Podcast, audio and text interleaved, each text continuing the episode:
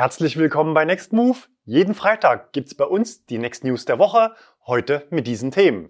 Lieferengpässe bei Elektroautos verschärfen sich. VW ID-Produktion startet wieder. BMW iX1, Kleinwagen von Audi, THG-Quotenauszahlung, von Pferdekutschen und Elektroautos, Aral überholt Ionity und Eröffnung Giga Berlin. Wenn du unsere Videos spannend, unterhaltsam und informativ zugleich findest, dann abonniere bitte auch unseren Kanal. Aktuell haben nur 50 Prozent unserer regelmäßigen Zuschauer auch ein kostenloses Kanalabo. Wenn du noch nicht dabei bist, dann wäre jetzt der passende Zeitpunkt, die Seiten zu wechseln.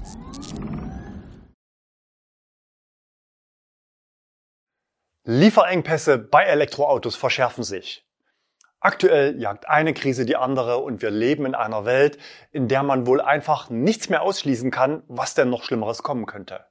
Die Klimakrise, die Corona-Pandemie, der Chipmangel und jetzt ein Krieg mit Millionen von Flüchtlingen direkt vor unserer Haustür.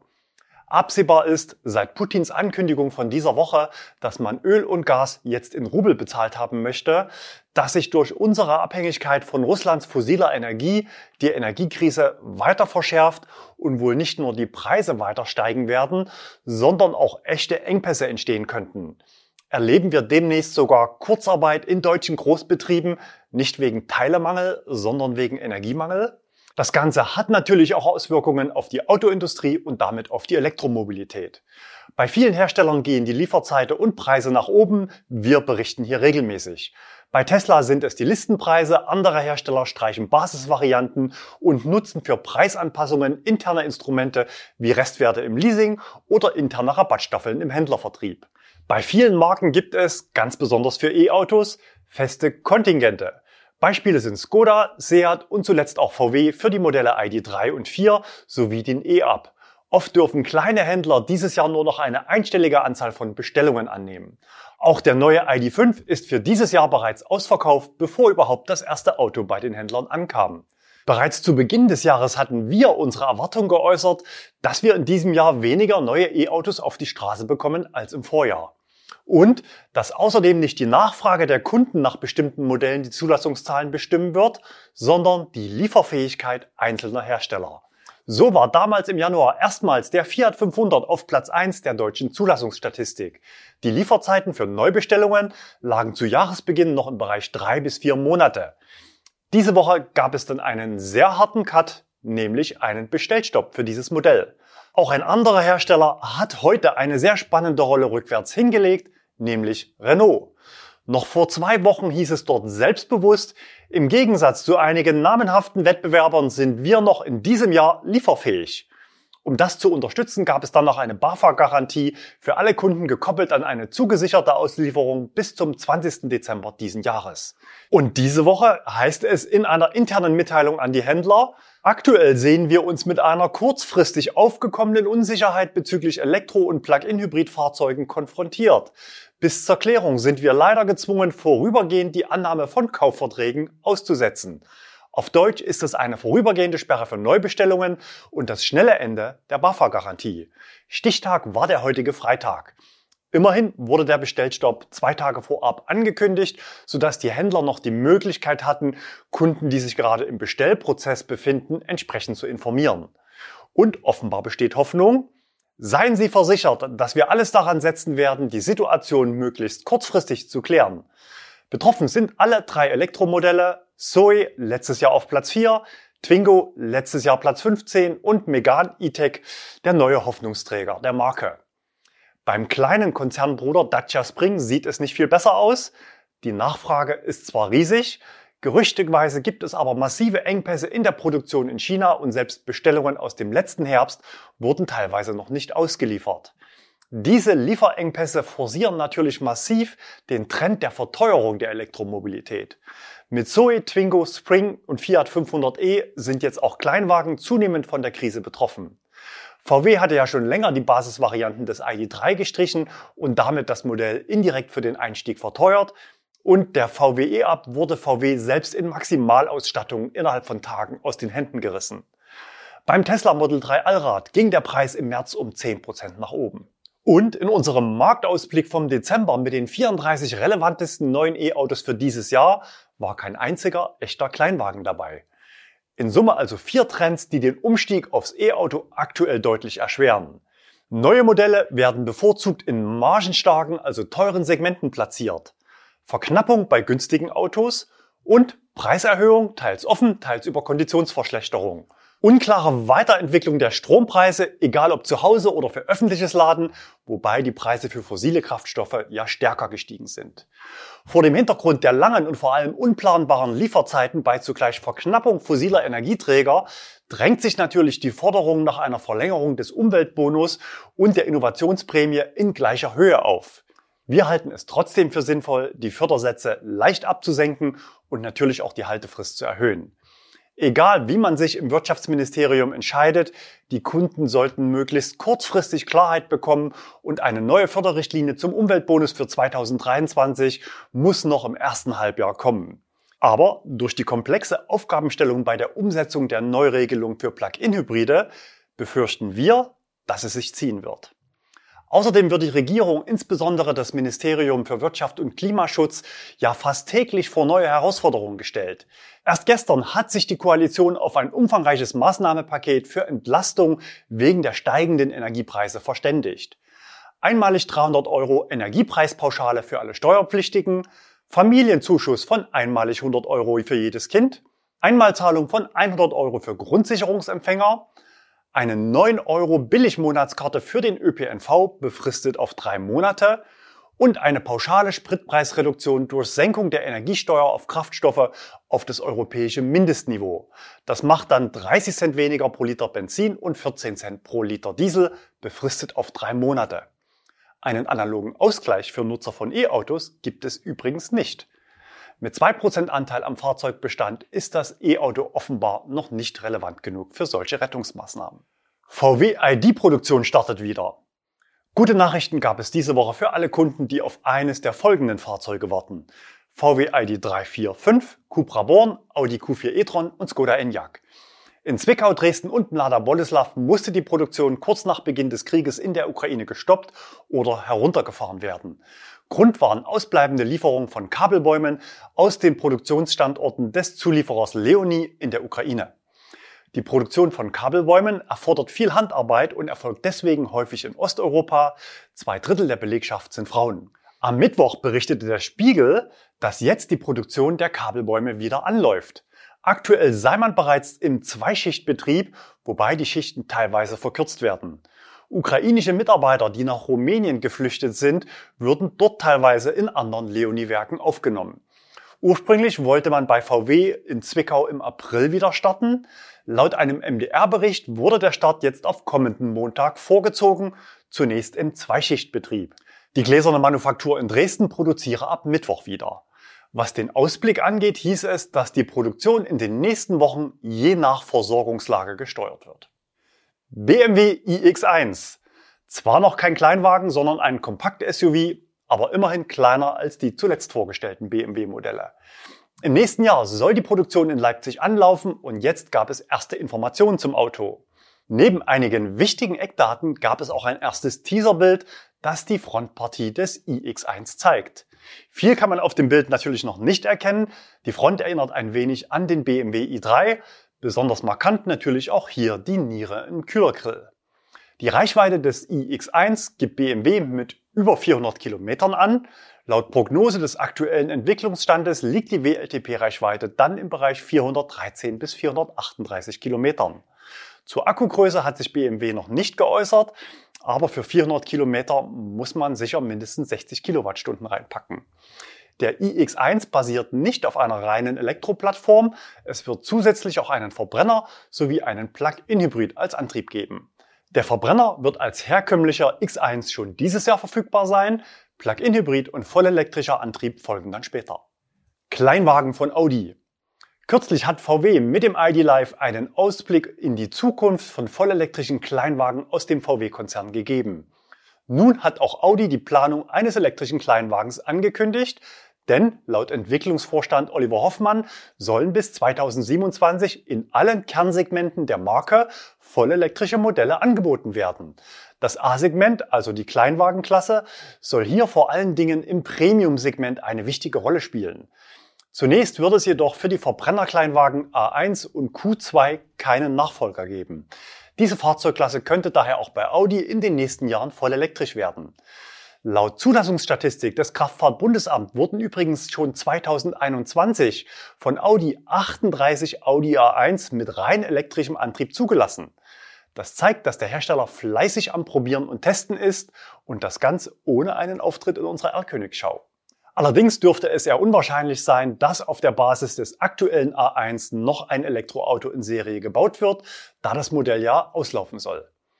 Wir bei Nextmove begrüßen ausdrücklich jegliche Pläne zu elektrischen Kleinwagen.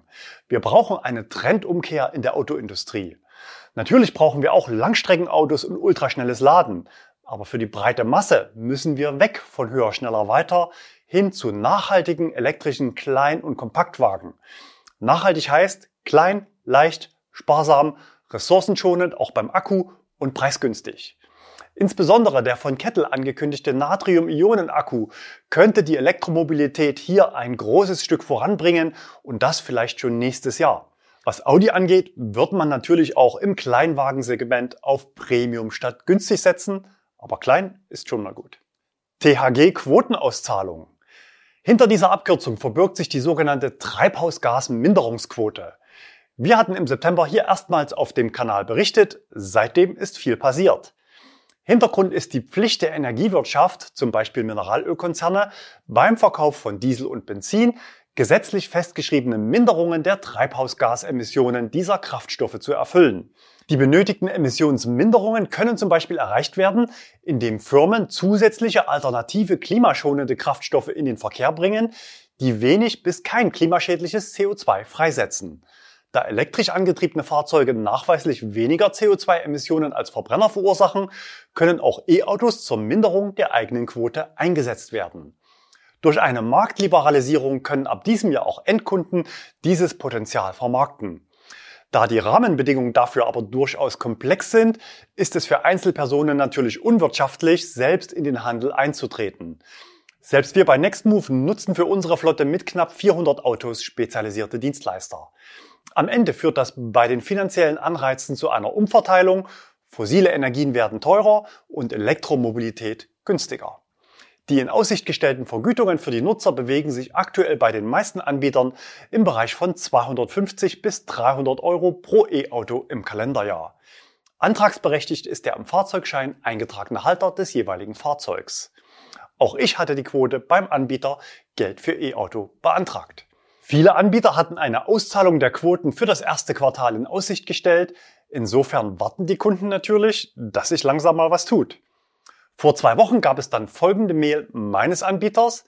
Moin Stefan, wir haben deine Dokumente vor ein paar Wochen erfolgreich beim Umweltbundesamt eingereicht und warten seitdem auf die Zertifizierung deiner eingereichten Emissionen. In der Zwischenzeit haben wir bereits entsprechende Abnahmeverträge geschlossen, sodass wir dir kurzfristig nach Erhalt der Zertifikate deine THG-Prämie auszahlen können. Diese Woche kommt jetzt offenbar Bewegung in die Sache. Folgende Meldung landete in meinem Postfach, diesmal aber nicht als Info an mich als Kunde, sondern als Vorabinfo für den Kanal. Wir haben heute die lang ersehnte Rückmeldung und Bestätigung vom Umweltbundesamt erhalten.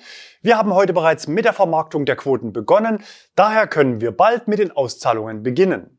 Lange kann es also nicht mehr dauern, bis das Geld auf den Konten der Nutzer landet.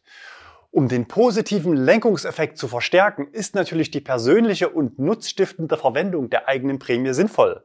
Schreibt uns doch mal in die Kommentare, ob ihr schon eure Prämie beantragt habt und was ihr mit dem Geld macht, wenn es denn hoffentlich bald auf eurem Konto ist. Der Anbieter Geld für E-Auto hatte seinen Kunden übrigens auch einen Spendenbutton für die diesjährige Prämie gesendet.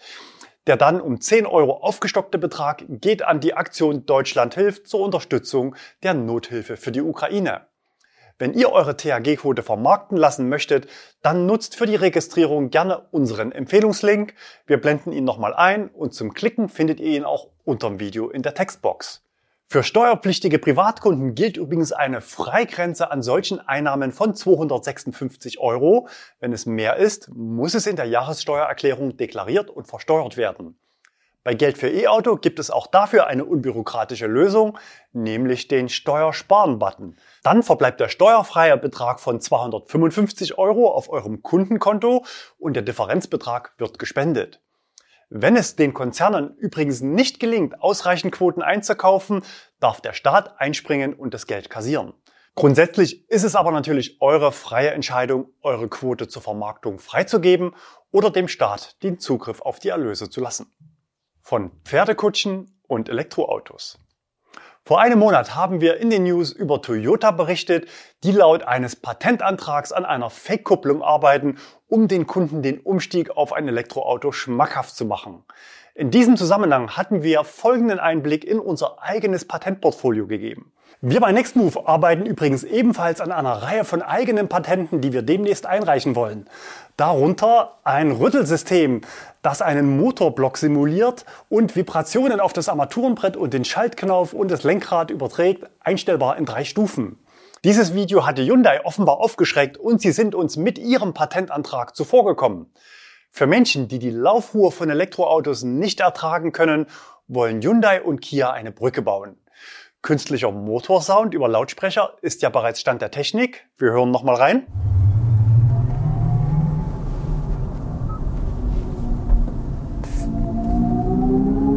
Verschiedene Sounds, aber das alleine bringt's einfach noch nicht. Laut einem neuen US-Patentantrag könnten sich Elektroautos bald wie richtige Verbrenner anfühlen. Damit sich das Fahren mit einem Elektroauto weniger künstlich anfühlt, wollen Hyundai und Kia unterschiedliche Vibrationen entwickeln, die Fahrer und Insassen während der Fahrt wahrnehmen können. Laut Patentantrag soll die Vibration das Gefühl berücksichtigen, dass man bei einem herkömmlichen Verbrennungsmotor hat, wie sich ein Motor im Leerlauf anfühlt und sogar die Empfindungen eines mehrstufigen Getriebes, eine weitere Technologie, die bei Elektroautos leider fehlt. Anhand eines virtuellen Verbrennungsmotormodells wird ein System Vibrationen in die Kabine aussenden und zwar in Echtzeit von der Abhängigkeit der Strompedalbetätigung. Hyundai und Kia sagen, dass sie die neue Brummtechnologie verfolgen, da sich Autofahrer laut Marktstudien mehr Brummen in Autos wünschen. Sie fügen hinzu, dass einige Autofahrer sogar gelangweilt sein könnten, wenn sie das pulsierende Herz ihres Autos während der Fahrt nicht spüren können. Im Patentantrag heißt es übersetzt, ein Elektrofahrzeug mit einem Charakter, der auf hohe Leistung abzielt, soll harte und bebende Effekte bieten, nicht nur ein weiches Gefühl. Künftig werden verweichlichte E-Autofahrer also wieder zum Beben gebracht. Es dauert oft Jahre, bis sich die breite Masse mit neuen Technologien anfreunden kann. Selbst der gute alte Verbrennungsmotor hatte es am Anfang schwer, sich gegen Pferdekutschen durchzusetzen. Auch hier gab es Nachahmungsvorschläge in Form von Patentanträgen. Um den gesellschaftlichen Übergang von Pferdekutschen zu pferdelosen Kutschen zu erleichtern, schlug ein Patent aus dem Jahr 1899 einen falschen Pferdekopf vor, der an der Karosserie befestigt wurde. Im Pferdekopf war praktischerweise der Benzintank versteckt. Ein weiterer Vorteil war, dass sich die anderen Pferde auf der Straße nicht vor der pferdelose Kutsche erschreckten oder gar Existenzängste bekommen könnten.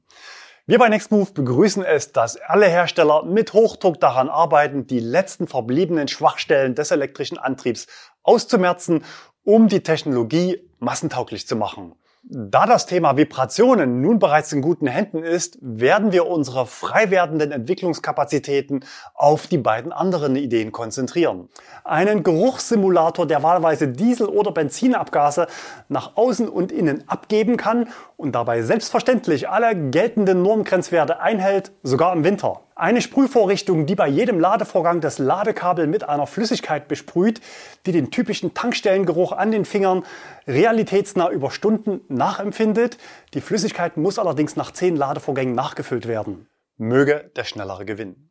Aral überholt Ionity und das gleich zweimal. Was das bisherige Kerngeschäft von Aral ist, muss ich glaube ich nicht erwähnen. Erwähnenswert ist aber, dass der Konzern massiv in den Ausbau eines eigenen Ladenetzes investiert und die Hochlaufkurve zudem deutlich steiler ist als bei einigen Wettbewerbern. Das Aral Puls Netzwerk, so heißt der Dienst für schnelles Laden bei Aral, umfasst bereits über 500 ultraschnelle Ladepunkte in ganz Deutschland. Und damit hat man mal eben Ionity überholt.